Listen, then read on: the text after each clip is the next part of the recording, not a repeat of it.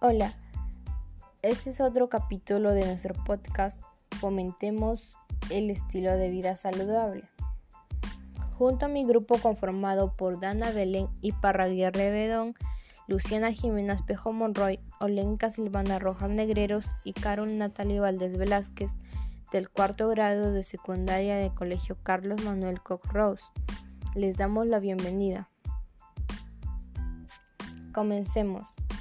En la actualidad tenemos todo tipo de accesos a distintas plataformas para nuestro goce de información y distintas experiencias. Pero el problema es que muchas veces la debida información no es tan divulgada para tomar conciencia entre la población, como hay otra parte que sí la toman en cuenta, y con eso nos referimos a los estilos de vida saludable. La situación de emergencia sanitaria que vivimos debido a la enfermedad del COVID-19 hemos tenido que pasar mucho tiempo en nuestros hogares, lo cual influyó drásticamente en la mayoría de las actividades diarias del ser humano. Especialistas de la Universidad de Antioquia mencionaron que durante este confinamiento las prácticas deportivas han disminuido considerablemente, sumándole a esto la mala alimentación de la población. Esto ha traído como consecuencia una variedad de enfermedades o afecciones en las personas. Por ende, es importante conocer, promoverlo y practicar un estilo de vida saludable. En esta oportunidad conocerás cómo nuestro cuerpo obtiene energía, alimentos que contienen almidón que nos brindan más energía, acciones para promover la biodiversidad de alimentos nutritivos en nuestra comunidad recomendaciones para la práctica de actividades físicas.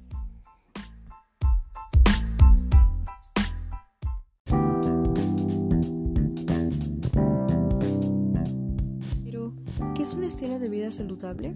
El estilo de vida saludable consiste en un conjunto de comportamientos o actitudes cotidianas para mantener el cuerpo y mente de una manera adecuada, tanto lo relacionado con la salud mental, la alimentación, la actividad física, la prevención de la salud, el trabajo, la relación con el medio ambiente y la actividad social.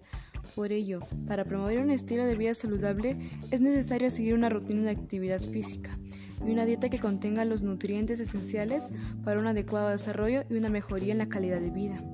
Asimismo, entre las causas que ocasionan el estilo de vida no saludable se encuentran la obesidad, enfermedades del corazón, incluyendo enfermedades coronarias o infarto, presión arterial, colesterol alto, accidente cerebrovascular, síndrome metabólico, diabetes tipo 2, ciertos tipos de cáncer, incluidos los de colon, seno y de útero.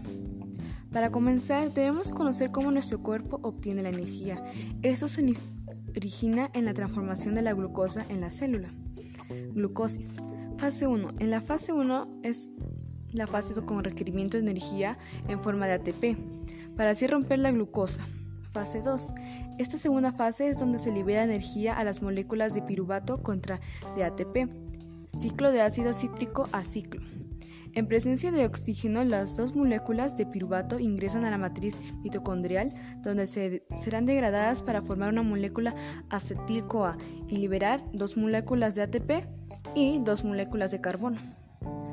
Fosforilización oxidativa. En presencia de oxígeno ocurre en la membrana interna de la mitocondria. Presenta dos etapas. La primera reacción química es la cadena transportadora de electrones que se unirán al oxígeno para así producir agua. La segunda es la síntesis de ATP. Es en la que se produce la mayor cantidad de ATP. Por degradación de una molécula de glucosa se obtiene en total de 36 a 38 de ATP. El ATP o la energía que se produce en la célula es distribuida primero dentro de ella para que cumpla sus funciones. Hay alimentos que contienen más componentes que nos brindan más energía que otros. Uno de ellos es el almidón.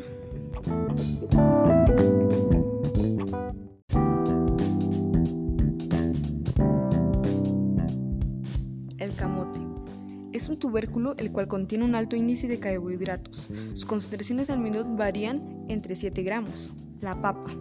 Al igual que el camote, pertenece a la especie de los tubérculos. Contiene aproximadamente 10 gramos de almidón, por lo cual es una potente fuente de energía.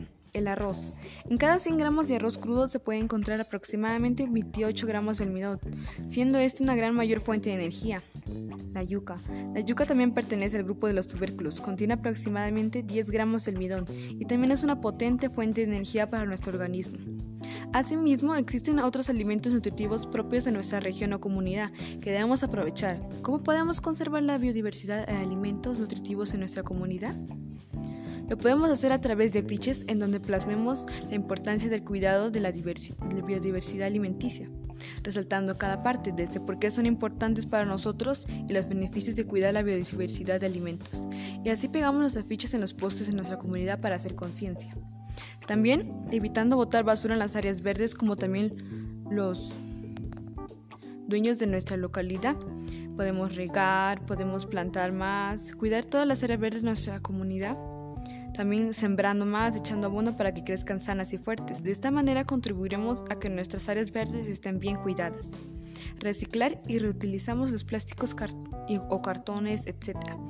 Así vamos a reducir los índices de basura en nuestra comunidad y contaminación. Como familia podemos optar por realizar un huerto en donde sembremos nuestros alimentos naturalmente. Asimismo, el huerto lo podemos hacer con materia orgánica, que podremos hacer con los residuos de nuestra cocina.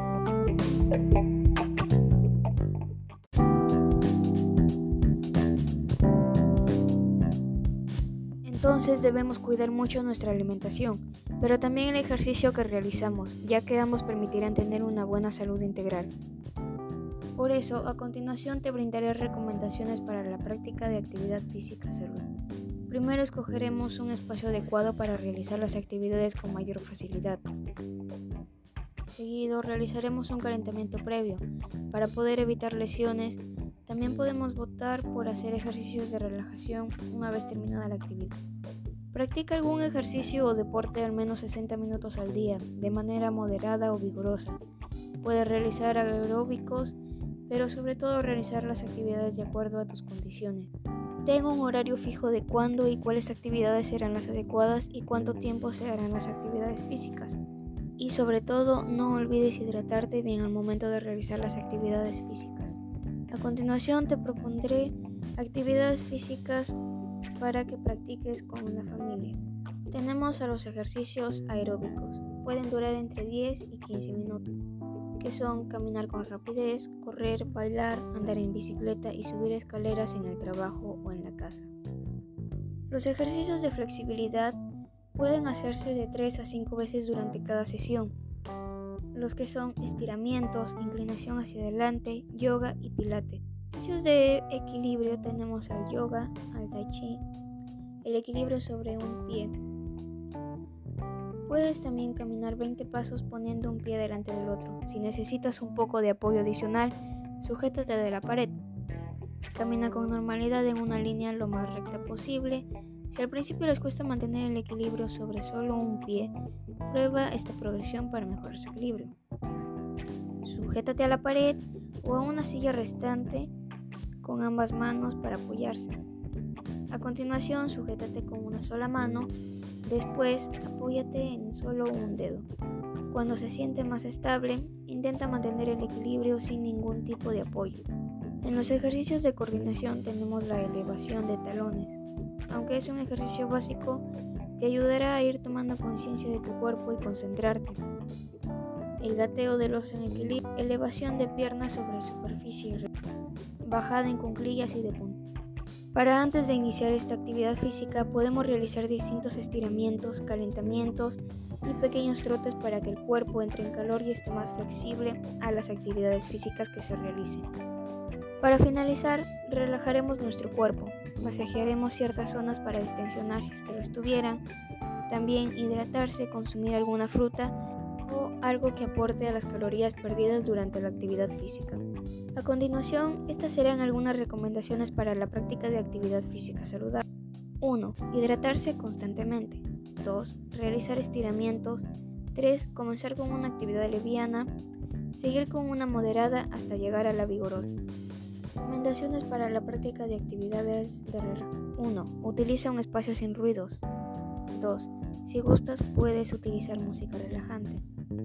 3. Evita las bebidas energizantes. También debemos recordar que Cada cuerpo es diferente con respecto a la adaptación de los ejercicios físicos. Si no se ha practicado ninguna actividad física vigorosa antes, es mejor empezar por ciertos ejercicios básicos. Mentarnos bien es lo fundamental para mantener en buen estado nuestro cuerpo y mente.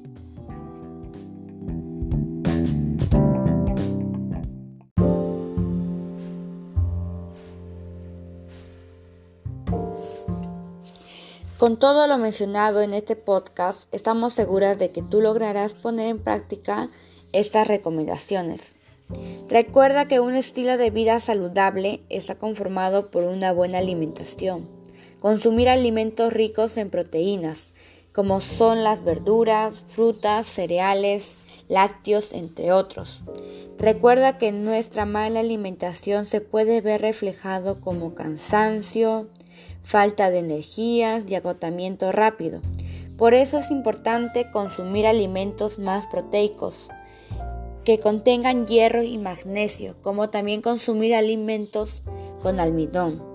Tener en cuenta los alimentos mencionados en la cartilla.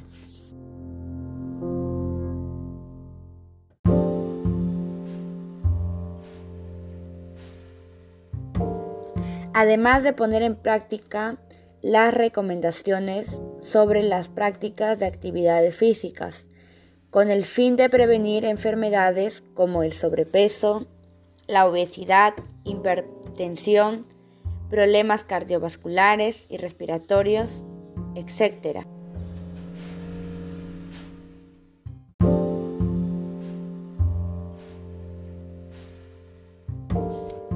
Finalmente te invito a compartir este podcast para que más personas se sumen al compromiso de llevar un estilo de vida saludable. También te invitamos a comentar y por supuesto compartir la cartilla que hemos elaborado. Gracias por permitir llegar a ti y nos encontraremos en otra oportunidad. Y recuerda que nunca es tarde para cambiar un estilo de vida.